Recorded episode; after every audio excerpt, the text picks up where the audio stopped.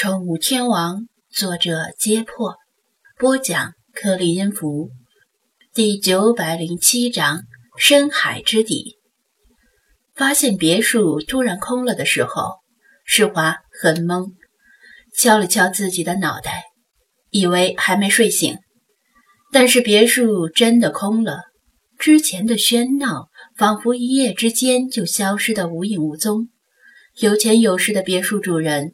整天阴沉着脸的少女，穿着职业装的厨师、保洁、保安，全都消失了，如同根本就没有存在过。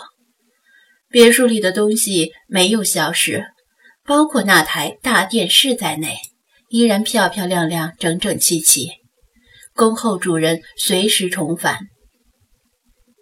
世华一下子不知所措。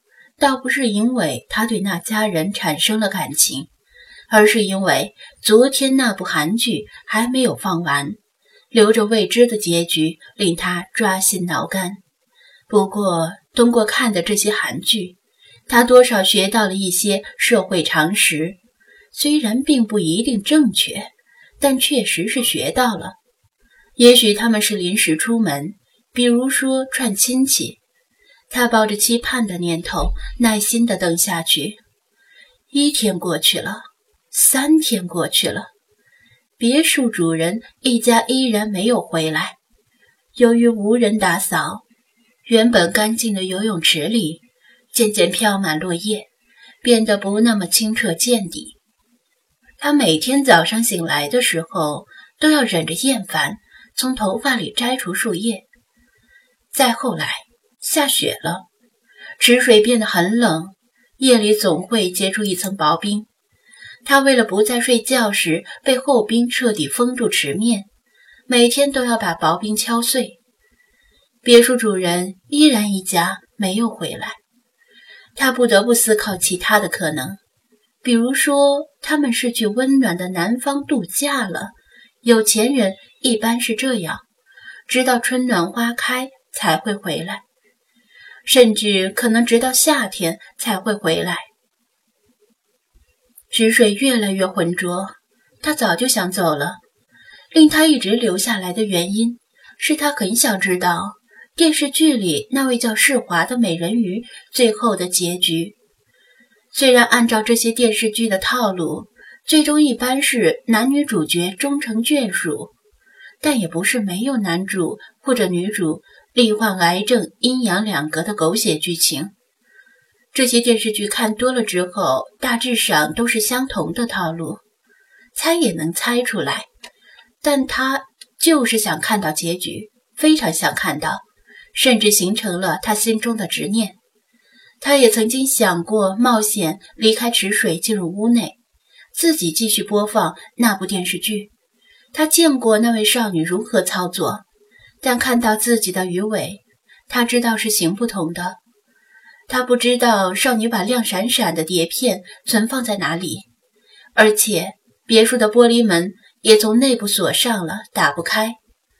雪越下越大，池水的冰也越结越厚，甚至到了他醒来之后迷迷糊糊上浮时会撞疼脑门的程度。于是他决定离开了。离开这个不知道待了多久的游泳池，否则终有一天他会连同池水一起被冻成冰块。离开的过程和来时差不多，趁涨潮的机会翻出游泳池，推开院门，滚到外面的礁石上，再扑通一声跃进水里。咸涩的寒水再次将他包围，陌生而又熟悉。阔别已久的白鲸没有离他而去。依然徘徊在他附近，听到他的呼唤之后，很快就来到他身边，亲昵的额头蹭着他冰凉的脸，用体温为他提供温暖。他疲惫地抱住他，眼皮愈发沉重，很想睡觉。在游泳池时，他总是被冻醒，总是担心会不会在睡梦中被冻成冰块。只睡一会儿，只是闭一下眼睛，他如此想着。然后头一低，瞬间就睡着了。声音如同金丝雀般美妙的白鲸，无论如何呼唤他，他也没有醒来，嘴里胡言乱语般呢喃着半生不熟的韩语，身体像冰一样凉。白鲸带着他向下游，一直游到海的深处，那里没有光，常年照不到太阳，总是一片深不见底的黑暗。生活在这里的鱼类，全都长着一副丑陋而吓人的样子。这个深度的海里，偶尔也会出现几个光点，但聪明的智慧生物不会被诱惑过去，因为等在光点后面的。可能是一张布满獠牙的血盆大口。黑暗无法阻挡白鲸，它的声纳系统能够保证它在绝对的黑暗中能够找到路。它带着它继续向下游，向更深处游。终于，声波遭遇极为宽广的障碍，尽数反射回来。它又向侧下方发出声波，也被部分反射。白鲸知道自己和他已经抵达了海底，本应更加黑暗的海底，却不并不像想象中那么黑暗。海底有几道蜿蜒曲折的暗红色光芒，那是不活跃的火山口，熔岩以缓慢的速度涌出地壳，被海水熄灭，凝固成为火山石，慢慢的封住熔岩出口，然后。要么被新涌出的熔岩推挤到一边，要么发生一次次小小的海底地震后，被熔岩找到了新的出口。这里是有丰富的地热资源，周围还生活着奇异的海底生物，奇怪到足以挑战人类的想象力。它们基本上都没有眼睛，视觉退化到可有可无的程度。绝大多数都是人类前所未见的。人类如果不乘坐拥有厚重外壳的潜水器，绝不可能抵达这个深度。白鲸带着世华在熔岩上方一遍遍地徘徊，让被熔岩加热的海流拂过他的身体，同时小心地保护他不要掉下去，以免被熔岩烫伤。熔岩出口又被堵住了。从地底深处涌出，带着气泡的熔岩在下方越聚越多，不得不另寻新的出口。当熔岩找到一处薄而脆弱的地壳时，伴随一次轻微的海底地震，一个新的小型火山口出现了。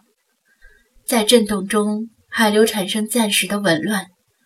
世华在睡梦中也感觉到了震动，终于恢复了意识。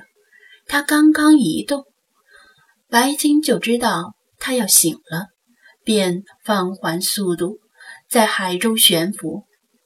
这里是什么地方？他努力睁大眼睛，茫然打量着四周的黑暗，可是什么也看不见。白鲸告诉他，这里是很深的海底，下方是滚烫的熔岩。直到暖意如潮水般涌来的刹那。他才察觉到自己到底有多冷，险些再也醒不过来。他在游泳池里冻了太久，即使他是精灵，也承受不住日复一日的酷寒。是白鲸救了他，如果不是他，他已经成为第一只被冻死的精灵，也可能是蠢死的。在睡梦中，他梦到自己成为电视剧的女主角。